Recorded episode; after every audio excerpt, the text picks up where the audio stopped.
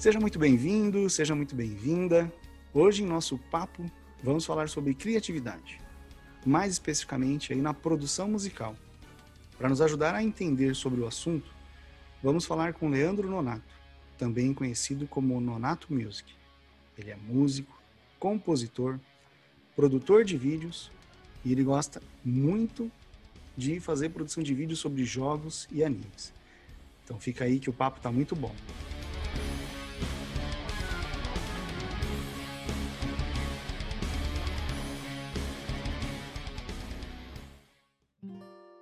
Você com certeza aí já ouviu alguma abertura de um filme, um seriado que marcou a sua vida. Hoje a gente vai trocar uma ideia com o músico, compositor e produtor de vídeos, né? Então a gente vai conversar hoje com o Leandro. Seja bem-vindo, Leandro. Obrigado, Rogério, pelo convite. Vai ser um prazer conversar com você hoje. A gente tem uma amiga em comum aí, Leandro, que ela falou para anunciar você como Nones. Coisa da Ieda, né? Alguns amigos me chamam de Nones, sim, mas normalmente a galera me no meio da música me chama de Nonato. Outros também me chamam de Leandro, então pode ficar à vontade. Pode me chamar de Nones, Nonato ou Leandro. Então vamos de Nonato, porque pela, pelo que eu pude ver, suas, suas mídias todas está tudo como Nonato, né? Nonato Music. Então a gente vai como, como Nonato para ficar para gravar em quem está ouvindo a gente aí. Pode ser, vamos nessa. Bom, conta é, para o pessoal que está nos ouvindo aí quem que é o Nonato, né? Explica um pouquinho quem que é a pessoa Nonato. Ah, bom, eu sou um músico, sempre fui apaixonado por música. Eu tenho 34 anos. Eu trabalho com música profissionalmente desde 2011, comecinho de 2012. Uh, ah, estudei, entrei no conservatório de música aos 15 anos. Eventualmente migrei para a faculdade de composição musical aos 18. Uh, ah, depois disso, eu tive alguns, alguns, algumas mudanças na minha vida, algumas mudanças que me fizeram repensar minha carreira. Então, eu acabei indo para a área de análise de sistemas, porque eu sempre tive inclinação para informática e matemática. E depois a minha vida mudou de novo, eu decidi voltar para música de vez, e aí foi quando eu fiz o meu bacharel em guitarra e eventualmente eu fiz uma pós-graduação em regência para trabalhar com grupos musicais, para trabalhar com direção musical e atualmente eu estou finalizando a minha pós-graduação em arranjo musical, minha segunda pós-graduação. Eu sou um cara apaixonado pelo que faz, principalmente dentro do mundo de anime e jogos, que são coisas que eu gosto de verdade, eu consumo diariamente, então eu tento sempre ir atrás das coisas que eu gosto, né? Eu procuro não seguir muitas tendências, né, do que está fazendo sucesso ou do que está em alta. Pelo contrário, eu prefiro gastar o tempo que eu tenho de vida fazendo coisas que eu realmente tenho vontade. Esse sou eu. Cara, que, que guinada, né? Você falou que foi para análise de sistema, começou com 15 anos, né? Primeiro, parabéns aí pela dedicação. É, eu, eu, eu, gosto bastante de música, mas o único teclado que eu toco é do computador. Né? É, sei, sei, alguns, alguns riffs de, de piano, mas só com a mão direita, então eu, eu acho surreal, né? Mão esquerda, minha, a minha esposa toca, a minha filha tá, tá aprendendo piano, a gente colocou ela para aprender certo. violão. Eu, eu fico, assim, parece simples, né? Mas, tipo, cara, eu, eu nunca tentei. Então, primeiro, parabéns pela dedicação. Eu vi alguns dos seus vídeos no Obrigado. YouTube. Trabalho muito bom mesmo. Não estou puxando a sardinha, não. Né? Valeu, é... muito obrigado. Mas é, pelo que eu estou vendo aqui, então você fez a parte de análise de sistemas e isso não se perde, né? Porque para ser um produtor você precisa é, entender um pouco, né? Até para fazer as edições, né? Montar o seu setup aí para ser um produtor, né? É, eu. Na verdade, assim, eu comecei a tocar violão. O meu interesse pela música começou aos 9 anos de idade, né? Então, eu tenho dois irmãos mais velhos. Eu vou tentar ser bem sucinto nessa história.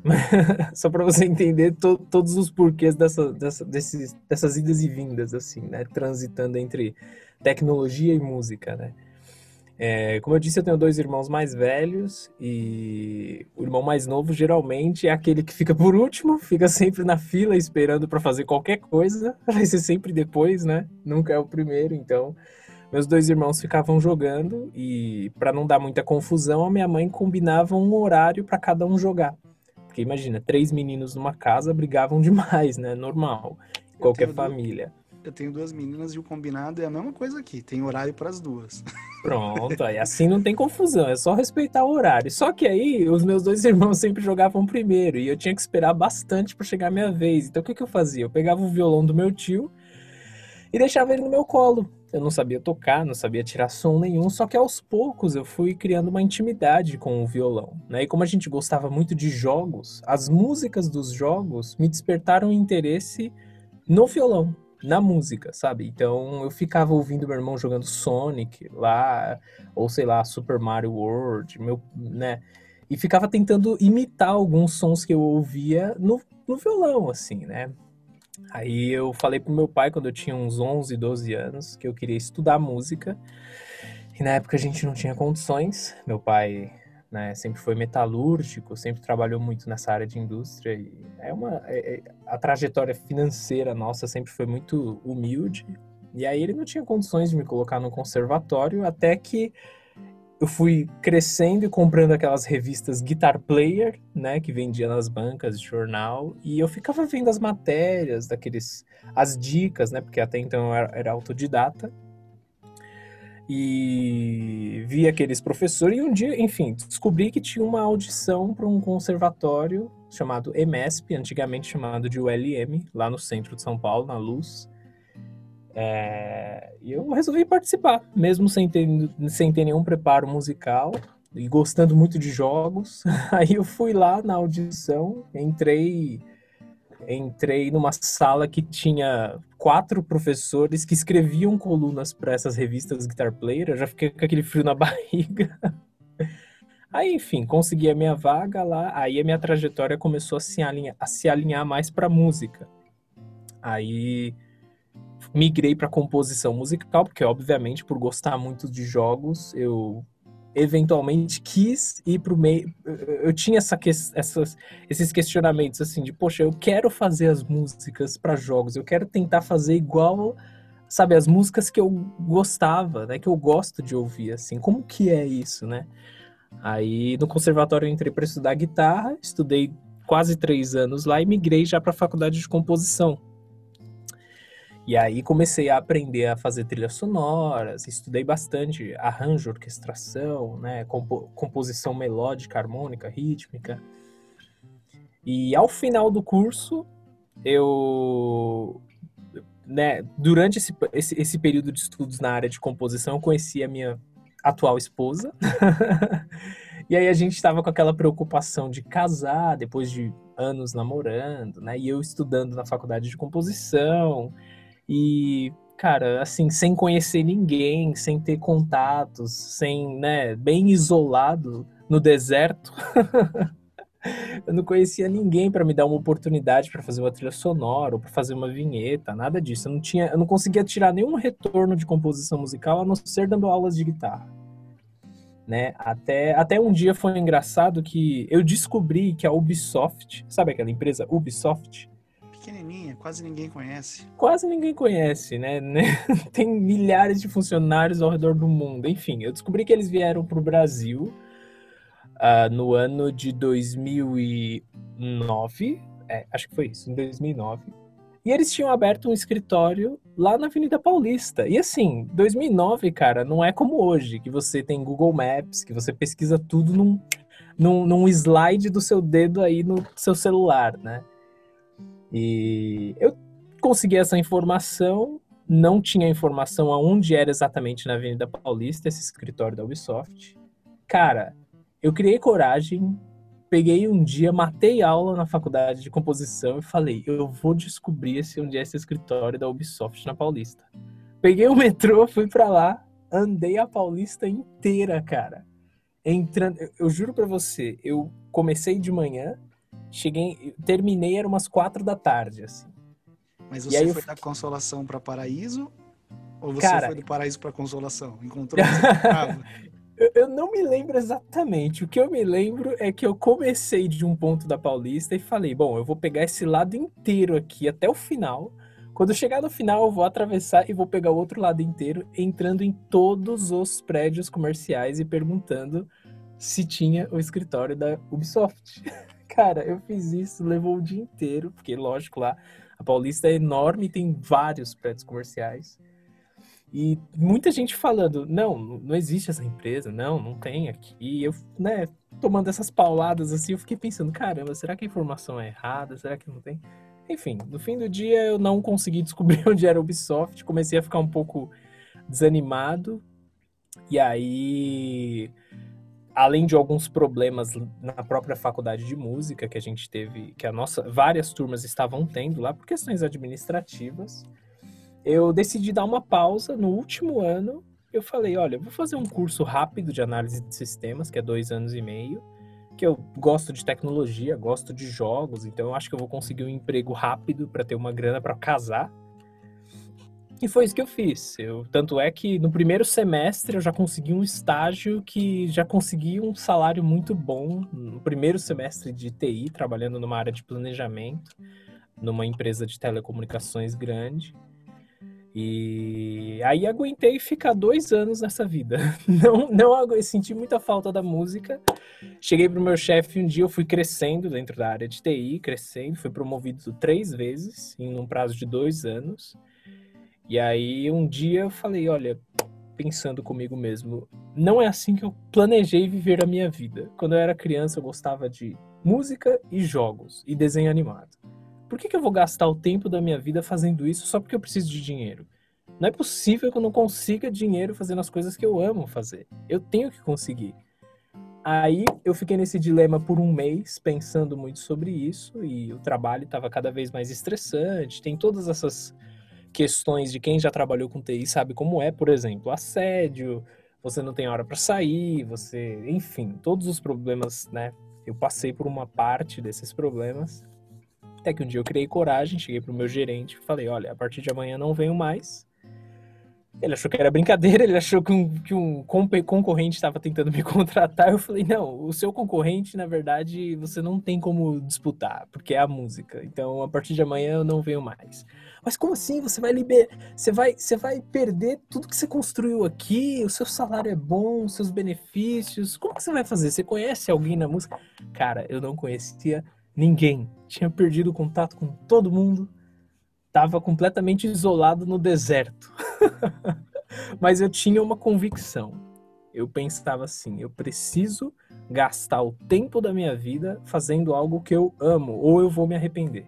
Eu tenho certeza disso. Essa é a única certeza que eu tenho. Lá no final, se eu criar uma carreira de TI, quando eu tiver com 65 anos, eu vou ficar triste, eu sei. Aí as coisas foram se acertando. Uma semana depois, por coincidência, um colega meu da faculdade de música, de composição, de muitos anos atrás, ligou para mim, falando: Olha, eu tô numa escola de música e eu sou coordenador. Você não quer? Eu lembro que você tocava guitarra super bem, que você tinha feito aquele conservatório lá. Eu tô precisando de um professor de guitarra aqui. Você não quer trabalhar comigo? Cara, eu juro, Rogério, quando eu recebi essa vez, quando eu recebi essa ligação, eu demorei acho que um minuto para responder ele, porque eu comecei a chorar, cara. Eu, eu falei, não, não é possível, cara. Quando você quer uma coisa. De... Aí eu aprendi, né? Que quando você quer uma coisa de verdade, eu acho que o universo começa a conspirar a seu favor. Sabe? Quando você realmente é sincero, né? E aí esse foi o primeiro passo. Tipo, o primeiro salário que eu ganhei dando aula numa escola de música, cara, foi tipo 5% do que eu ganhava em um mês trabalhando com TI né? Foi um choque muito grande, assim, mas eu pensei, bom, esse é o começo. Não dá para eu esperar muita coisa e eu preciso começar de algum ponto. Que nem você falou. Eu nunca estudei música, não toco teclado, mas você toca no teclado do computador. Ué, é um começo. Você tem que começar de algum ponto. Então, basicamente, essa foi minha trajetória. Né? E aí, entrando nessa, nesse conserva nessa, nessa escola de música que meu colega me convidou, nunca mais eu larguei a música, né? Então eu comecei a investir cada vez mais de forma séria, né? Comecei a me aprimorar, fiz essas voltei para o curso de, de música, só que dessa vez não pro de composição. Aí eu completei quatro anos do bacharel de guitarra. Engatei numa pós-graduação de direção musical e agora engatei especializado. E desde que eu entrei na música, cara, de verdade, esse, esse momento que eu te falei, que esse meu colega me ligou, que foi meio que um marco, foi mais ou menos em 2011. Né? E aí, 2012, eu entrei de cabeça. Assim, eu falei, não, agora eu vou ser um músico decente, cara. Eu vou, vou começar do zero, ganhando pouquinho, mas um dia eu vou construir minha carreira. Né? E aqui estou eu hoje, lutando cada dia pelo meu sonho de viver gastando meu tempo com coisas que eu amo. é isso. Não, mas tá fazendo muito bem. E pelo que você tá contando, assim, não, não é sorte, né? Você se preparou bastante, né? Desde os nove aí, estudando, autodidata, lendo revista, tomando não, batendo de porta em pra porta caramba. na Paulista, né? Quem conhece aqui em São Paulo, a Avenida Paulista, ela tem três estações de, de metrô. Ela começa no Paraíso e termina na Consolação, ou, né, como o Nonato falou, ele andou inteiro. Por isso que eu perguntei se ele começou no Paraíso e terminou na Consolação, ou se ele foi para Consolação ao Paraíso. Uhum. é, tem uma frase que eu ouço bastante e, e, é uma que eu tento usar como mantra, né? Primeiro você tem a sua autoajuda, que é o que você fez e depois é ajuda do alto, né? Então, se você está determinado, que é o que você colocou, você tem isso com você, e você se ajudou, estudou, se preparou, é questão de tempo. Às vezes você pode falar, puta, fulano, meu amigo, é, conseguiu e eu não consegui. Cara, não é o momento seu, você está se preparando aí para ir para cima. Então, é, o que você está contando bastante, você já até colocou algumas questões que eu ia te perguntar. Se a ideia foi sempre ser músico, você já falou que sim. E agora você está na, na, parte de produção. Aí você colocou. Quando eu era moleque, eu jogava Mario, né? Jogava Sony. Inclusive, são só essas que eu sei tocar no piano, o riff, não sei tocar tudo, né? sem, sem malemar ali. É, mas aí uma outra pergunta, por exemplo, você falou que agora é produtor, né? Compõe. Cara, uhum. qual que é a inspiração? Tipo, o cara, um, um cliente chega assim pra você, pô, preciso pensando num jogo, em algo do tipo, né? Antigamente a gente gravava em mídia, né? As trilhas, que não tinha tanta sonoridade. Com a evolução da tecnologia, os jogos, né? Hoje a gente tem MP3, que você consegue de fato colocar uma orquestra, vários instrumentos, N canais ali para gravar. Uhum. Como é que você tira? O, o, o cara te fala assim, eu preciso disso, te dá um briefing mais ou menos. Assim, imaginar um tema meio é, sombrio, Resident Evil, por exemplo. Eu lembro que, que eu jogava com, com meu amigo, a gente jogou o Resident Evil 2 de ponta a ponta em duas horas e cinco, sem salvar, Nossa. tentando habilitar roupas alternativas, que tem aqueles macete louco lá do, do Resident. Então a gente ah. uma vez pegou e viu a abertura do começo, do primeiro, do segundo. Então, sei lá, pensa, vamos brincar aqui, o tema é sombrio. Como é que você elaboraria uma trilha para um, um cliente com um briefing desse? Como funciona o processo? Que... Certo. Bom, eu acho que existem diversas abordagens, mas para qualquer abordagem funcionar, a gente precisa de um briefing. E quanto mais claro for esse briefing, mais você facilita a vida do compositor, do cara que vai fazer a trilha para esse seu job, né? Então, assim, se no briefing você me passa referências, como por exemplo, ah, eu quero algo sombrio, tá? Mas o que é sombrio? Sabe? Especificamente. A gente fala a palavra sombrio é algo muito subjetivo, né? Sombrio, a, a, a, essa sensação de algo sombrio, tenebroso, nebuloso, obscuro, pode ser traduzida em diversos gêneros musicais, com músicas com letra, músicas sem letra, músicas incidentais, pode ser música orquestral, pode ser música eletrônica, pode ser só efeitos sonoros, podem ser apenas alguns ataques musicais que te dão essa sensação. Então, quando o cliente tem alguma referência, olha, eu quero que você. Eu estou fazendo um jogo com a temática sombria e eu tenho essa música dessa orquestra aqui que eu acho super sombria. Você acha que dá para seguir nessa estética? Então, quando o cliente passa um briefing dessa forma, é um pouco mais fácil porque você já tem uma ideia da estética sonora que o cliente procura. Isso, por um lado, é bom, porque você já dá um norte para o compositor. Isso geralmente é, é melhor para compositores mais iniciantes, né, que precisam de um guia para facilitar o seu trabalho.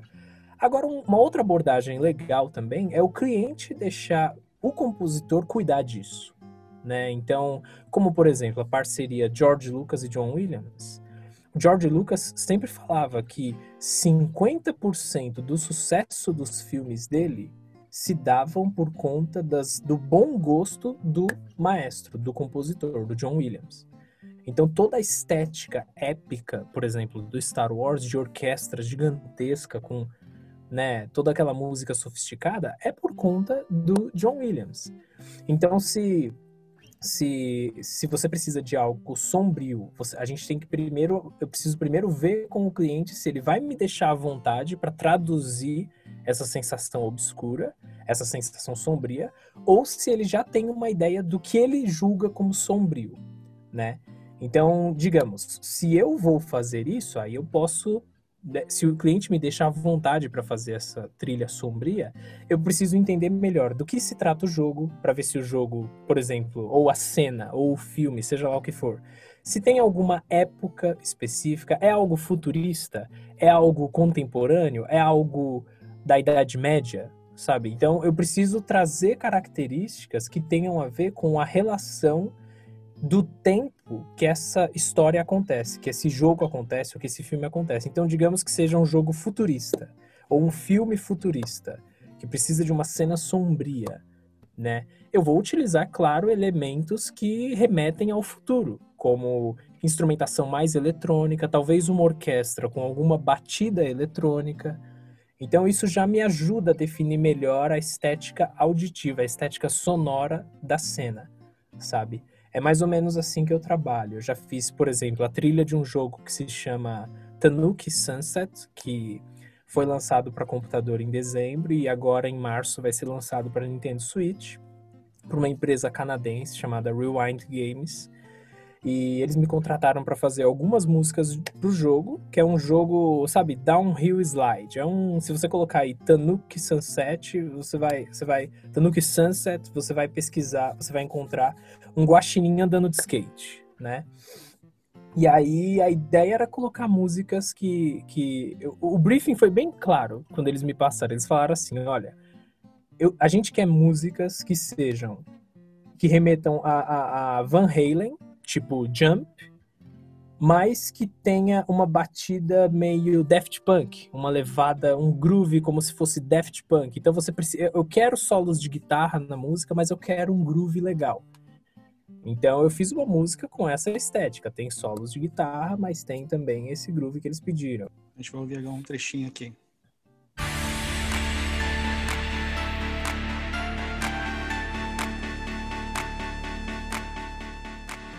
Então você vê que tem esses elementos mais anos 80, 90.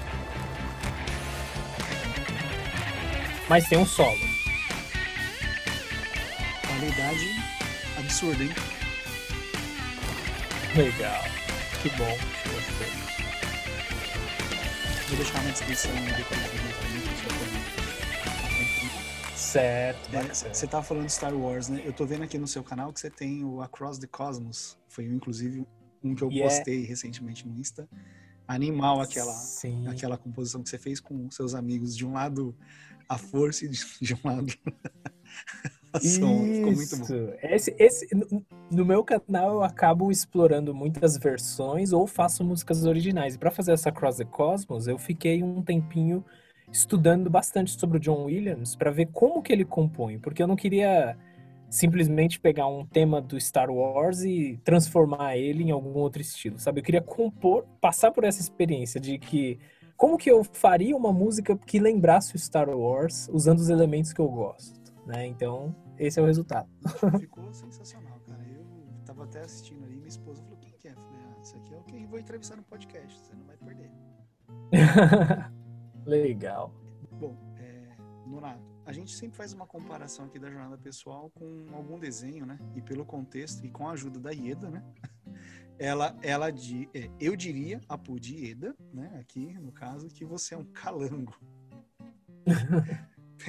Pela flexibilidade, né? De, de, se adaptar, né? Também aí às intempéries, né? Tem, você falou dificuldade de quando criança. Acho que a gente, né? Que, que veio da década de 80 a 90 não tem a facilidade que a juventude hoje tem, de ter tudo na mão. Que você falou, não tinha o celular para fazer, né, deslizar, pesquisar endereço, como tem hoje. Hoje você pensou o celular, ok, Google, onde tá tal coisa? É, ou, é, ok, Siri, ok, né? É, como é que é, Alexa?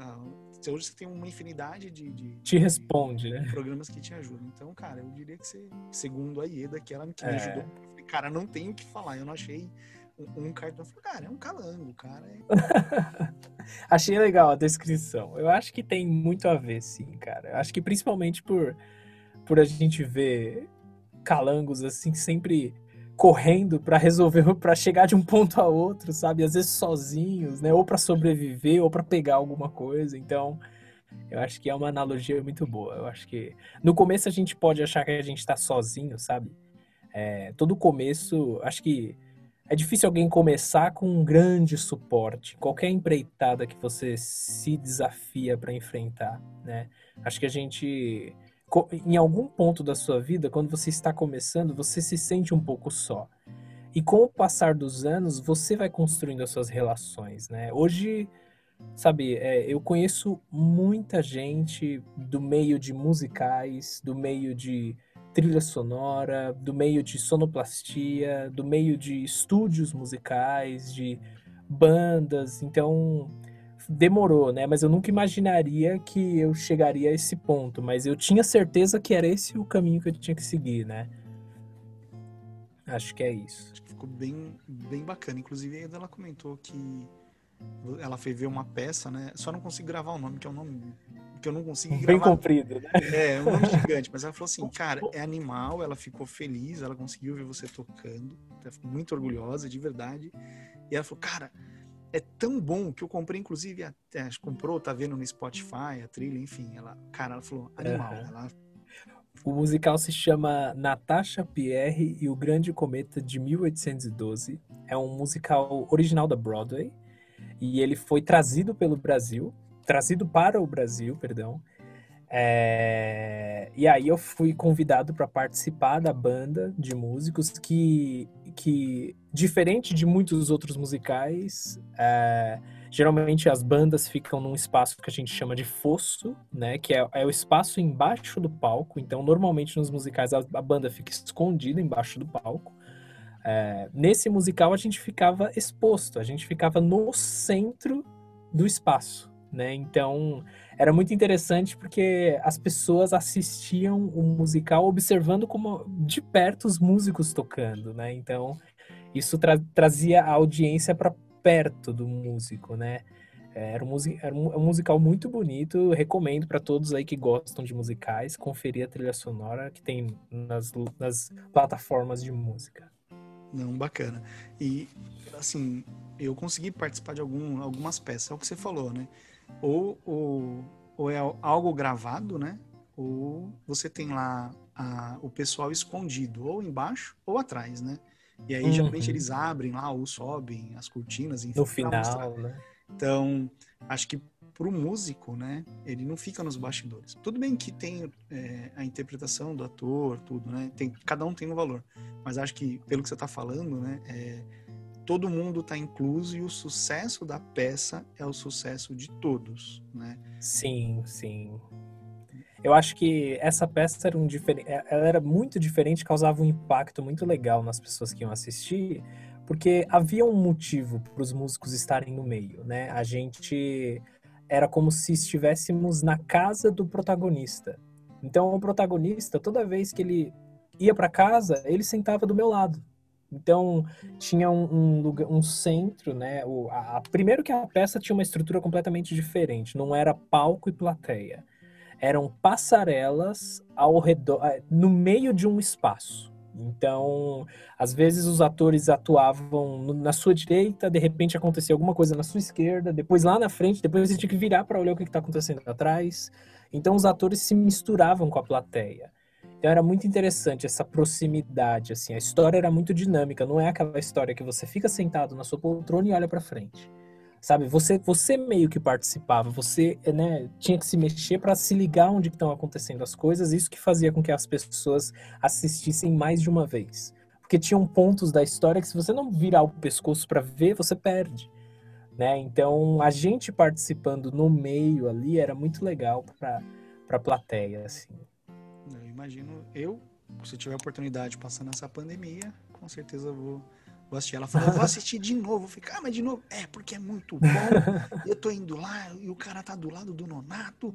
Meu, eu tô com ele. Né? Então aí... Dá... Aí, de, deixa eu contar uma curiosidade, tá? Nesse musical especificamente, geralmente a gente trabalha temporadas de três a seis meses, né? Nesse a gente ficou, acredito que quatro meses e meio, somando todo o período de ensaio.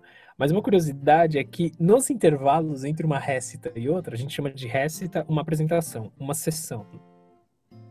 No, no intervalo entre uma récita e outra, tinham alguns colegas ali que levavam Super Nintendo ou levavam o Nintendo Switch pra gente jogar em conjunto ali um Super Mario Kart, um Street Fighter. Entendeu? Então é, é, é muito legal. Eu fico pensando, né? Poxa, eu amo música, amo o que eu faço, mas os jogos, assim, cara, é a menina dos meus olhos, sabe? Onde quer que eu vá, sempre tem alguém que gosta de jogar, que tem esse, essa afinidade que eu tenho também com música para games, sabe? É, você já colocou aqui o Tanuki Sunset? Você tem mais algum que você já compôs pra gente colocar aqui na referência pro pessoal pesquisar? Ou o cara fala, puta, já joguei esse jogo e eu não sabia que foi o Nonato que fez.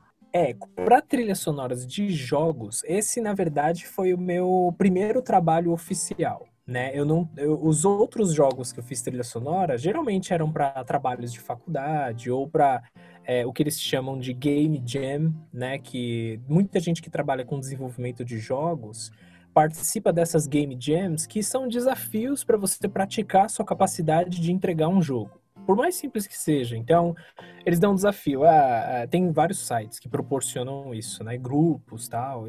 É, vamos lá, essa semana a gente vai fazer um jogo sobre, sei lá, o Covid.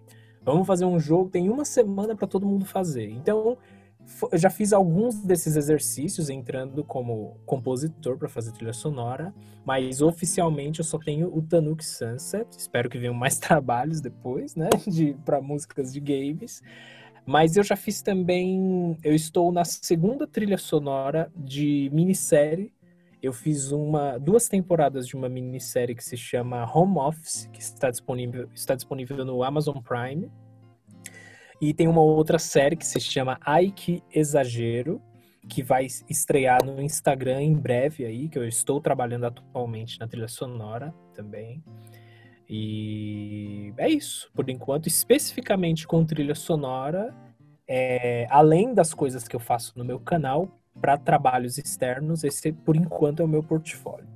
Hashtag contrata ele. Hashtag manda jobs. Ubisoft, EA, todas essas grandes produtoras. Mas, né? mas é bacana, mas é bem bacana. É, eu, de verdade, assim, na hora que você falou, pô, tem um de um jogo que eu já fiquei bobo aqui de, de ouvir o pedacinho que a gente rolou aqui. Bacana. Cara, agora eu vou fazer uma pergunta, é, dado esse contexto de produção musical, tudo, né? É, como é que tá sendo a rotina do dia a dia? Porque a gente preso dentro de casa, querendo ou não, a vacina tá aí, mas uhum. não tá normal ainda, né? Tem que ficar dentro de casa preso. Como é que tá para você isso? Olha, é, em primeiro lugar, eu acho que as coisas nunca mais vão ser como eram antes para muita gente, né? Eu acho que essa pandemia está sendo um divisor de águas para o mundo. É como se a gente estivesse trocando de geração, eu digo não só de idade, de, né, mas uma, uma geração completamente diferente a partir do Covid, né, com um mercado diferente. Então, mas por incrível que pareça, para mim não mudou quase nada, a não ser trabalhar em musicais. Porque é lógico, não está tendo nada, não tem nenhum tipo de evento, né? Eu sempre, tô, sempre trabalhei com musicais, né? Fiz o Carrossel, As Cangaceiras, Doc 60, O Grande Cometa, o do Silvio Santos, que inclusive a gente teve que parar porque foi no início da, da, do, da situação da pandemia. Mas o único tipo de trabalho que parou para mim foi isso, foi, foram os musicais. Todos os outros trabalhos que eu sempre fiz, eu continuo fazendo normalmente, faço minhas produções, eu faço muita vinheta para podcast, muito jingle para comerciais, eu tenho colegas que me passam essas demandas, então isso continua, inclusive isso aumentou o número de demandas porque por conta da pandemia e trabalhos em casa, tem mais gente trabalhando com conteúdo para internet. Quando você faz um conteúdo para internet, você precisa de outros tipos de serviço, como por exemplo, trilha sonora, sonoplastia, vinheta ou até artes gráficas ou edição de vídeo. Então, esse mercado profissional está sendo mais aquecido por conta da pandemia. Isso é um bom sinal. Eu sei que muita gente quebrou, tem muita gente com muita dificuldade, mas é como uma vez me disseram: crise é somente o dinheiro mudando de lugar. O dinheiro não some, ele sai de um setor e vai para outro. Se o setor automobilístico quebrar, é porque o dinheiro desse setor está indo para carro elétrico, sabe? Coisas assim. Então, é, no meu caso, eu continuo dando aulas online, fazendo minhas trilhas, recebendo as demandas de home studio, que eu tenho um home studio de trabalho em casa, né? Agora, aos finais de semana, eu não tenho os musicais. Essa foi a única mudança na, no meu caso. Você pensa em, em utilizar as, as, ferramentas que a gente tem hoje para escalar, sei lá, é, hoje tem plataformas, sei lá, Music.dot, que oferece alguns cursos, entre outras, né? Não estou sendo pago por eles, mas só estou comentando porque veio o nome, né? É, Mas a gente tem aí, por exemplo, Udemy, você tem entre outras né, é, soluções que possibilitam escalar. Você pensa em, em, em montar algum curso nesse cenário para escalar o seu negócio, o seu conhecimento? Sim, sim, eu penso. É, eu Desde 2011, como eu te disse que eu comecei profissionalmente né, investir 200% em música, eu sempre, eh, a partir de 2013, eu comecei a dar aula por Skype. Esse foi meu primeiro, um, um, um, foi uma forma de conseguir dinheiro dando aula, né? E a partir do momento que eu comecei a fazer isso, conhecendo mais pessoas, mais alunos, alguns começavam a me pedir materiais, né? Muita gente no meu canal do YouTube sempre pede tutorial de como fazer isso, como tocar essa música, como fazer aquilo, como é que você compõe, como é que você arranja. Então eu já tenho uma, uma certa leva de, pessoa, de, de pessoas aí pedindo conteúdo para mim nesse sentido, conteúdo educacional. Eu só não fiz ainda porque eu não tive tempo, né? Por incrível que pareça, eu estou muito atarefado ainda bem nessa pandemia, né? Como eu te disse, eu trabalho muito em casa. Mas é, eu tenho planos de escalar, sim. Eu tenho planos de fazer um curso online. Não sei em qual plataforma ainda. Não sei se eu faço direto no meu site para oferecer de forma mais é, é, é, é, pontual lá no meu site. Eu não sei se eu vou para plataformas como Udemy e faço um curso, mas eu tenho isso no meu, no, no meu, no meu planejamento futuro, de fazer um curso para resolver certos problemas, ajudando pessoas aí em quesitos musicais bacana. É, você já contou um pouquinho da sua jornada, né? Quem, quem é o Leandro, quem é o Nonato, né? É, hum. Aí olhando, né, até os 34 anos, tirando o que você não lembra, né? Que é a fralda, né? O bebê e tal. Qual foi o, o, seu maior desafio? E fala assim, cara, isso aqui foi o que me motivou a mudar. Olha que pergunta difícil, hein? Deixa eu pensar um pouco aqui. Maior desafio da minha vida. Ah, eu, olha, eu acho, eu acho que foi a transição de sair da área de TI para poder é, encarar a área de música. Eu acho que isso foi um desafio gigantesco em vários níveis, assim, né? É, eu acho que eu, eu, tinha um professor que falava para mim assim, por incrível que pareça, da faculdade de música, tá? O grande Marcelo. Ele falava para mim assim: você tem o, o bem mais importante que você tem na sua vida é o tempo. Porque sem o tempo você não tem amor, não tem família, você não tem nada. Você precisa de tempo, você precisa gerenciar bem o seu tempo para ter as coisas que lhe são importantes, né? E ele me ensinou algo que acho que me ajudou nesse desafio dessa transição de sair ganhando um salário muito bom da área de TI para ganhar muito pouquinho no começo da música, porque é um choque para todo mundo que passa por essa experiência, né? É, você tem três gestões na sua vida, que é a gestão pessoal, social e estrutural. Você precisa cuidar muito bem desses três pontos para você obter êxito em qualquer carreira. Na música não é diferente. Gestão pessoal é o quanto de tempo, esforço e dedicação você investe em você. Ou seja, cursos, é, estudo particular, sabe, prática, conhecimento, tudo que agrega no seu conhecimento profissional, está investindo em gestão pessoal. Gestão social é o quanto você investe nos outros, não em você. Não adianta você ser muito bom, mas ninguém saber. Você precisa que os outros saibam o que você está fazendo. Né? Então, como você usa suas redes sociais, como que você mostra seu trabalho para os outros, e gestão estrutural, que é você tem uma boa gestão pessoal, as pessoas têm uma boa gestão so social também, as pessoas sabem o que você está fazendo, mas se te pedem algum trabalho, às vezes você não tem a estrutura para realizar esse trabalho. Você não tem, por exemplo, um bom microfone, ou um bom instrumento, ou um bom computador, né? É, então você precisa cuidar desses três pontos em qualquer cenário. Isso acho que me ajudou muito nesse desafio de, sabe, quando eu te quando eu mencionei que bom, eu quero ser um músico decente, eu quero investir tudo que eu posso na minha vida nesse meu sonho. Então eu vou investir com muito cuidado nesses três pontos. Eu vou trabalhar no meu lado pessoal, por isso que eu fiz as, as faculdades, estou fazendo a, a, a pós-graduação, enfim, me aprimorando. Invisto nas redes sociais para mostrar meu trabalho para o mundo e invisto em estrutura, que devagarzinho eu fui montando meu computador, comprando um par de monitores, minha mesa de som, meus instrumentos, devagarzinho fui melhorando. Eu acho que no começo, se eu não tivesse uma orientação como essa, sabe, é, o dia que ele me deu essa aula, eu acho que mudou muito a minha visão sobre como eu devia encarar esse desafio, dessa transição enorme, assim, que, é, que e, nem mencionei, né, mas é engraçado, a gente sai de um meio onde você está teoricamente seguro, que é o, o, o você trabalha registrado, você tem sua carteira assinada, você tem seu FGTS, um o setor de RH vai administrar suas finanças, para onde vai seu FGTS, para onde vai isso, para onde desconta aquilo, seu vale transporte. Quando você vira autônomo, não tem ninguém que faça isso para você, a não ser você. Como que você vai investir? Sabe como que você vai gastar o seu dinheiro? Você vai fazer um, um investimento em previdência? Você vai pagar um convênio médico? Como que você vai lidar com isso? Então, eu acho que esses três conceitos de gestão pessoal, social e estrutural me ajudaram muito a enfrentar esse desafio que na época foi gigantesco para mim. Acho que esse foi o maior desafio.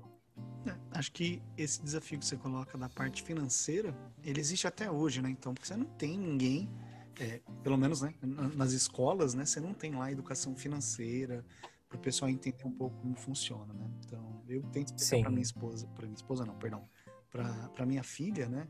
É, como funcionam as coisas, né? Essa parte financeira. Não é, não é tão trivial como as pessoas pensam, né?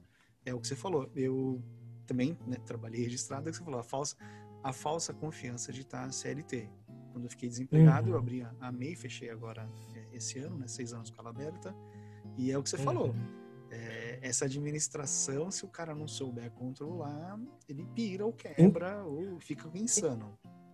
Inclusive, eu gostaria de mencionar um, um outro item que foi importante nesse, nessa, nessa para encarar esse desafio, né, que eu que eu respondendo a sua pergunta, julgo como algo que me motivou a mudar, sabe, que me fez querer ser um profissional melhor, uma pessoa melhor. É, quando eu estava fazendo a faculdade de análise de sistemas, né, pré viver pré minha vida musical, é, eu aprendi muitos conceitos que me ajudaram nessa administração financeira e nessa, nessa, nesse gerenciamento da minha carreira musical. Como, por exemplo, um curso de gerenciamento financeiro gratuito oferecido pela faculdade. Tem uma associação que se chama Ambima, que é uma das, associa uma das associações que fornecem cursos de cunho financeiro para as pessoas aprenderem a, sei lá, investir em ações, gerenciamento pessoal de finanças.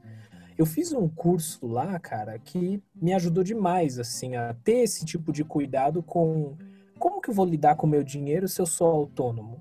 Quem que vai cuidar dos meus benefícios, sabe? Dos descontos que eu vou ter, da minha aposentadoria. Então, uh, esse curso me ajudou bastante, sabe? E aí acho que é, um, é, é, um, é uma das vantagens de você ter acesso a, a, a, a, cursos assim, sabe, a informações, como você disse, né? Eu acho que educação financeira, cara, deveria ter no ensino médio, sabe? É, acho que deveria ser uma matéria obrigatória, porque você vai viver, você vai precisar de dinheiro o resto da sua vida. Você vai precisar mais de dinheiro do que, sei lá, às vezes você precisa mais de dinheiro do que de inglês. Né? Às vezes tem muito profissional que consegue sobreviver muito bem sem falar inglês, tudo bem.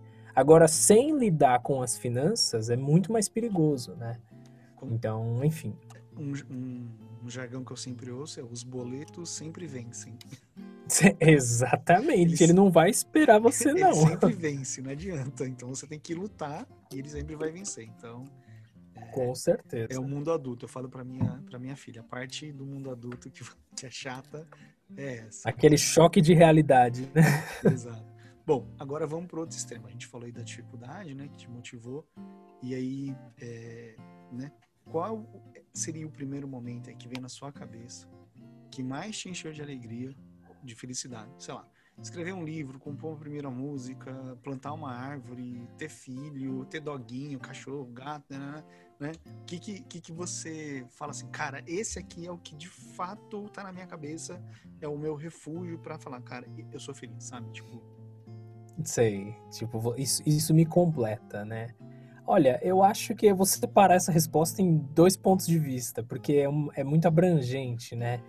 é muito difícil também a gente, por ser muito abrangente, é difícil escolher um momento só que faz a gente perceber que a gente é feliz. Mas pessoalmente, primeiro, é, eu acho que foi conhecer a minha esposa, né? Porque eu, eu sempre fui muito pacato, eu sempre fui muito tímido, eu sempre fui muito recluso, assim, sempre muito na minha, né? Sempre, sempre fui aquele cara que ah, ele é o, o, o, quieto da sala que gosta de jogar videogame e, sabe, sempre fiquei muito na minha, né? Introspectivo. Eu fui muito atirar.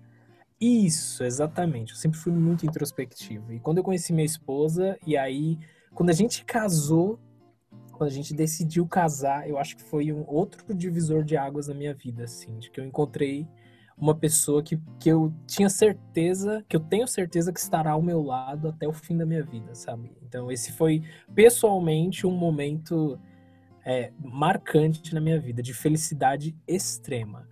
Agora, profissionalmente, eu acho que foi a mesma situação de transição da área de TI para ir para música. Eu acho que o dia que eu tive esse balde de água fria, assim, esse, essa, essa explosão na minha cabeça de quando eu tive essa sacada assim de, cara, não quero gastar o combustível da minha vida, que é o tempo, fazendo algo que eu não gosto. Eu preciso lutar pelos meus sonhos. Se eu não fizer isso, ninguém vai fazer isso para mim. Aí um tio da minha esposa, né, que também é meu tio, né, o tio Beto, ele me deu um livro de presente do Augusto Cury chamado é, Nunca Desista dos Seus Sonhos. Cara, o momento que eu li esse livro, que foi mais ou menos em 2011, que eu estava nessa transição de sair da área de TI para viver de música, eu acho que esse foi, por mais desafiador e assustador que fosse, sabe, de ter esse choque de diferença de salário, de não conhecer ninguém, de parece que eu tô sozinho.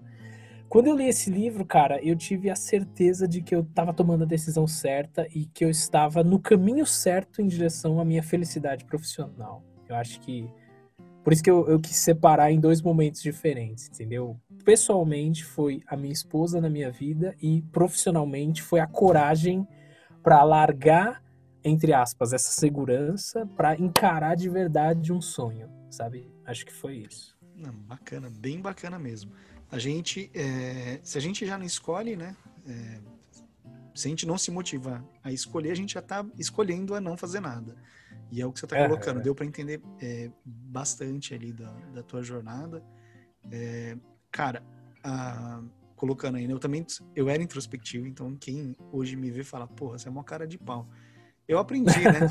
eu aprendi. Eu trabalhei na loja do palhaço, né? Sabe, do Ronaldo McDonald's. E Sei. Eu não, eu não, me, eu não me relacionava Sei. muito bem.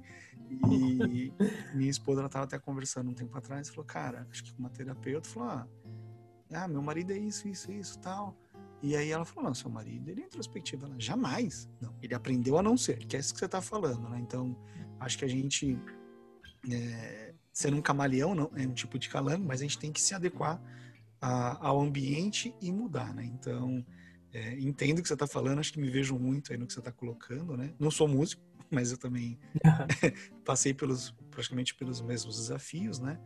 E, cara, é bacana de ver assim, sabe? Me vejo muito e, e, fico muito feliz pela sua jornada. Espero que você tenha muito sucesso mesmo.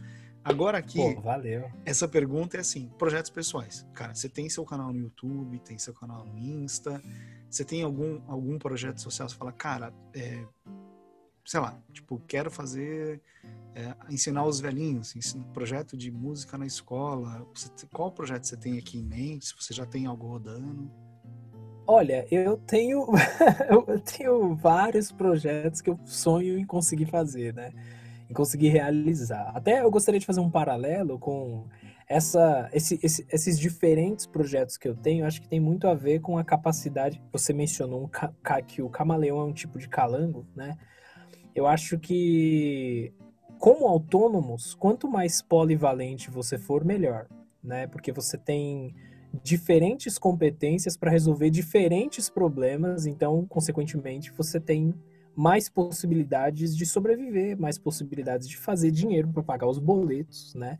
Então, acho que esse ponto é importante. A partir do momento que a gente abre esse leque, por exemplo, eu trabalho com produção musical, produzo artistas ou trabalho com musicais, às vezes como instrumentista ou como professor dando aula ou fazendo os meus projetos no YouTube. Enfim, eu tenho uma certa gama de possibilidades para trabalhar. Isso me dá muitas opções de fazer projetos diferentes. Como eu te disse, um dos projetos que eu tenho para o futuro é preparar um curso. Isso é uma coisa.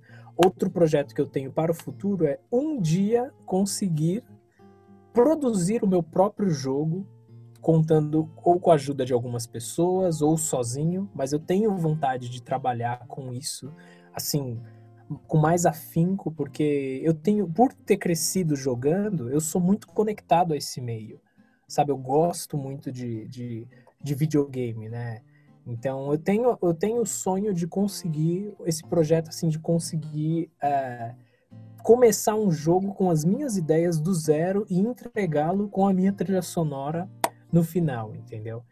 É, eu acho que basicamente é isso, né? Eu, tenho certeza que tem outra. Por exemplo, eu tenho, eu tenho vontade de fazer um álbum completo focado num jogo. Então, como você deve ter visto, eu lanço, tenho mais de 60 músicas lá no Spotify, nas, nas plataformas, mas todas são singles, ou seja, eu vou lançando de mês em mês, de, de uma em uma.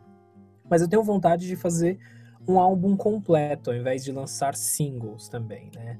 Então isso é outro projeto que eu tenho muita vontade de fazer. É isso. Bacana, bem legal. Depois eu vou colocar todos esses links na, na descrição do episódio para o pessoal acompanhar você. Espero que você consiga ter novos seguidores. Espero que Valeu. as grandes marcas ouçam esse bate-papo aí e você ah, prospere. Tomara. Marca, marcar elas eu garanto que eu vou marcar. Agora, se vai rolar, é outra história. Já te agradeço. É, é, o mínimo né, que a gente consegue fazer para tentar ajudar. Eu gosto muito de, de, do trabalho né, dos artistas, né, seja músicos ou desenhistas. Né? Então, por exemplo, eu sigo muito o Fábio Koala.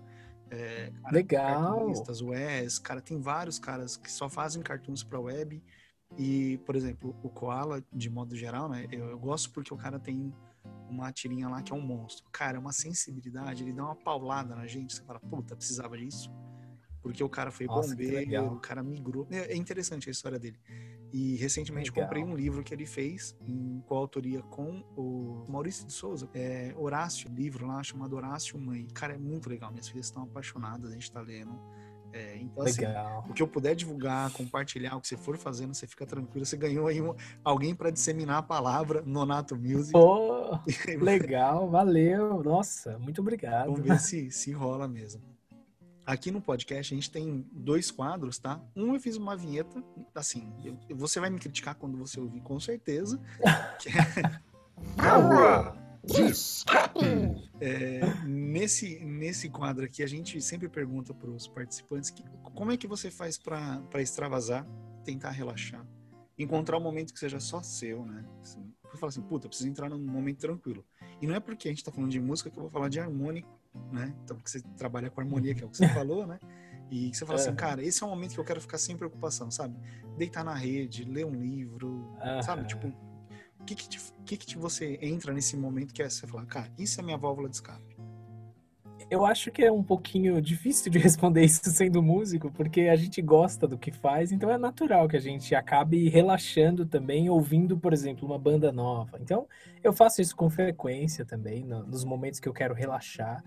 Mas, se for para sair desse âmbito de música, Acho que tem duas coisas que eu gosto muito de fazer, que é ir para academia, né? Eu acho que é um, é um, eu gosto de cuidar do corpo, eu gosto de atividade física, apesar de ser bem introspectivo, eu sempre gostei de me mexer, de sabe, de fazer exercício físico. Acho que isso é, é uma oportunidade também de eu ouvir as músicas que eu gosto enquanto cuido do meu corpo. Isso é uma coisa que me dá muito relaxamento. E outra coisa que eu tenho muito prazer em fazer sozinho é assistir anime. Cara, eu, eu adoro anime, adoro, adoro. Eu já assisti centenas, assim. Eu sou. Pra você ter uma ideia, todo dia antes de dormir eu assisto pelo menos uns quatro episódios de algum anime que eu tô assistindo, cara. Sabe? Eu, eu, eu acho que é um momento que eu coloco um limite no meu dia, sabe? É não é porque eu faço o que eu amo que eu também vou me desgastar trabalhando 15 horas por dia, sabe? Não. Eu coloco um limite. Ah, por exemplo, deu 9 da noite, cara, desligo o computador, para tudo, vou lá, tô, faço minha janta com a minha esposa, a gente come, conversa. À noite, na hora de dormir, cara, sempre tem aquele lance, né? Ah, vamos assistir um Netflix, vamos assistir um Amazon, vamos ver um filme, uma série. Cara, eu sempre assisto meus animes, principalmente os que são mais engraçados. Então, todo dia eu dou uma relaxada muito boa assistindo algum desenho que eu gosto. Ah, e uma coisa que eu gosto muito de fazer também para relaxar é desenhar. Eu faço isso com muito menos frequência. Tipo, coisa de duas vezes ao ano, assim, muito pouco, sabe? Mas eu tenho materiais de desenho e, e de fato, desenhar a mão livre, assim, é um hobby para mim. Porque eu não faço com frequência, mas quando eu faço, eu relaxo demais. Eu também gosto de desenhar, faz tempo que eu não faço. É... Eu fiz, inclusive, depois lá no, tá lá no perfil, tem uma, um ceia que eu tinha desenhado a primeira vez em 96. E a minha, Nossa! E as minhas filhas falaram, pai, comprei uma tela de desenho, quero que você desenhe. Eu falei, puto, que eu vou desenhar. Olha só. Aí ela pegou a pasta de desenho, que desenhava muito mais quando mais, mais jovem. E ela falou, cara, uhum. é, quero que você desenhe isso. Falei, Nossa, ela pegou bem o sei, então Cara, é assim, ficou muito legal, deu um puta trabalho. E aí o meu, o meu antigo gerente, que, que, eu, que a gente trocou um papo, ele falou, cara, você, pelo amor de Deus, me surpreendendo cada vez mais, não sabia que você desenhava. Eu falei, faz tempo que eu não desenho. Mas é, é de fato, é um, é um, é um bom item pra gente dar uma, uma escapada mesmo. E esse outro Legal. quadro, eu não tenho ideia de como fazer, depois a gente conversa aí chama tá. põe na balança, né? É, é, a ideia aqui é você indicar. Então, por que, que ele chama tá. põe na balança? Você vai falar, quem está ouvindo vai ver se cabe de um lado do outro do prato para poder testar. Então, é aberto para você indicar o que te faz bem. Aí, Legal. o discurso está escrito, não é porque eu estou entrevistando você, é seja música, livros, séries, filmes, viagens, lugares, etc. E é com você. Tá. Bom, é, eu gostaria de fazer algumas indicações, então, vamos ver aqui. Eu acho que, inicialmente, para música, é, eu recomendo que vocês conheçam alguns grupos. Um deles se chama Snarky Puppy, é um grupo que de música, assim, contemporânea, né? Mas eles estão ficando muito conhecidos, eles fazem uma música realmente de qualidade. Chama Snarky Puppy, isso. Uh, e um outro grupo também que é muito legal, que faz umas versões bem diferentes, é o Postmodern Jukebox. Esse grupo ele pega músicas pop, rock e transforma em jazz. Só que geralmente quando a gente fala de jazz, o pessoal pensa que é mais aquela música sofisticada demais, que é meio para quem é, vai, vamos dizer assim, cabeçudo para ouvir, ou para quem é mais exigente, sabe? Não, e eles transformam a música num jazz que é muito fácil de digerir, é muito confortável de assistir o vídeo e de ouvir, né? Então, esses dois grupos. E um último, que eu acho que é bem legal e faz um trabalho bem diferente, chama-se Diablo Swing Orchestra. É um grupo muito bacana, eles têm um álbum que se chama Pandora's Pinhata, que é simplesmente maravilhoso. Eles conseguem misturar o rock com música latina, com sabe, é, é, sabe, é, é uma experiência muito diferente ouvir esse grupo. Você não vai achar grupos que fazem coisas parecidas com facilidade. Então, se você quiser ouvir alguma coisa diferente com muita qualidade, pode pesquisar esses três grupos aí. Livro, olha, eu recomendo o livro do Augusto Cury, Nunca Desista dos Seus Sonhos, né? Ele cita vários exemplos de grandes personalidades da nossa história, da nossa civilização, que por conta de lutarem pelos seus sonhos conseguiram causar uma mudança drástica na sua vida e na das pessoas ao seu redor. Então, esse é um livro que eu recomendo demais, demais, demais, demais. Uh, séries, olha, eu acho que série é mais a cara da minha esposa. eu não assisto muitas séries, tá?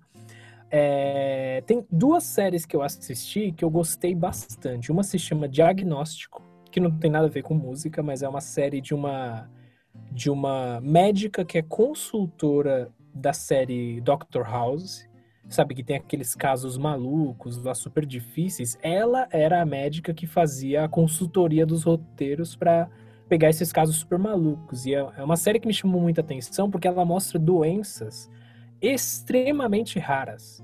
Então é meio maluco de assistir assim, e, enfim, qual é o resultado, como que trata, tá? Eu achei essa série bem interessante. E a outra é Explicando a Mente, que, nossa, é, é, eu achei ela impressionante para explicar para pessoas que não são da área médica, né, que não são da área da saúde, como que funciona a nossa mente de fato? Por que, quando a gente olha para o vermelho do semáforo, a gente sabe que a gente tem que parar? Coisas assim. E por que, que o verde é para a gente seguir em frente? Então, eu acho que é, é, é, foi muito interessante assistir essa série também. Essas são duas que eu gosto. E, bom, filmes, viagens e lugares, eu não posso falar muito de viagens nem lugares, porque eu não viajei muito na minha vida, eu nunca saí do Brasil, por exemplo, apesar de trabalhar à distância para o exterior, em inglês, eu nunca saí do país, né? É, eu costumo muito ir para o interior, que a minha sogra, minha esposa tem uma casa lá, então é um lugar ótimo para você fazer vários nada. assim, você vai lá só para descansar. E é isso. Acho que essas são minhas recomendações. Beleza, bacana. Bom, queria agradecer aí, Nonato, o seu tempo, né? Você, como você falou, é algo muito raro aí, você ficou com a gente praticamente uma hora trocando, compartilhando o seu conhecimento. Onde o pessoal, Nonato, consegue te encontrar, né? A gente já falou aqui, tem o canal do YouTube, do Insta. Onde mais o pessoal pode te encontrar? Uh, atualmente eu tenho o meu website, que é nonatomusic.com. Eu tenho meu canal do YouTube, nonato, é, youtube.com.br nonatomusic. Eu tenho o meu perfil no Instagram, que é Nonato Music. você pode colocar Nonato Music tudo junto, você vai me achar no Instagram. E eu tenho um Twitter também, que não é muito, não tenho quase nenhum seguidor, mas eu tenho lá porque eu gosto de ver de ver os debates das pessoas lá, que é Nonato Music Underline. É, é, é, isso, essas são minhas redes sociais que eu utilizo com mais frequência. Beleza. Muito obrigado aí pela sua audiência, pelo seu download. Fique com a gente até o próximo episódio. Até mais. Agradeço a todos que ouviram um pouco da minha história. Muito obrigado. É, se, se você vê uma aí que se chama Smoke on the Water, ou a Lee Non, que eu transformei em bossa nova, aí é bem característico mesmo. Cadê? Essa, essa primeira, por exemplo, eu fiz no estilo do Tom Jobim, que é bossa nova com um pouquinho de cordas, né, um pouquinho de orquestra. Mas eu né, só consegui fazer quatro trabalhos desse. Essa ficou. Essa acho que foi a melhor, assim. Já gostei, tem violino. E, e essa galera é tudo da época da minha faculdade de música. Né? Eu conheci todos eles na faculdade. Eu já gosto bastante. Ó, oh, o cara no cachixe ali atrás. É.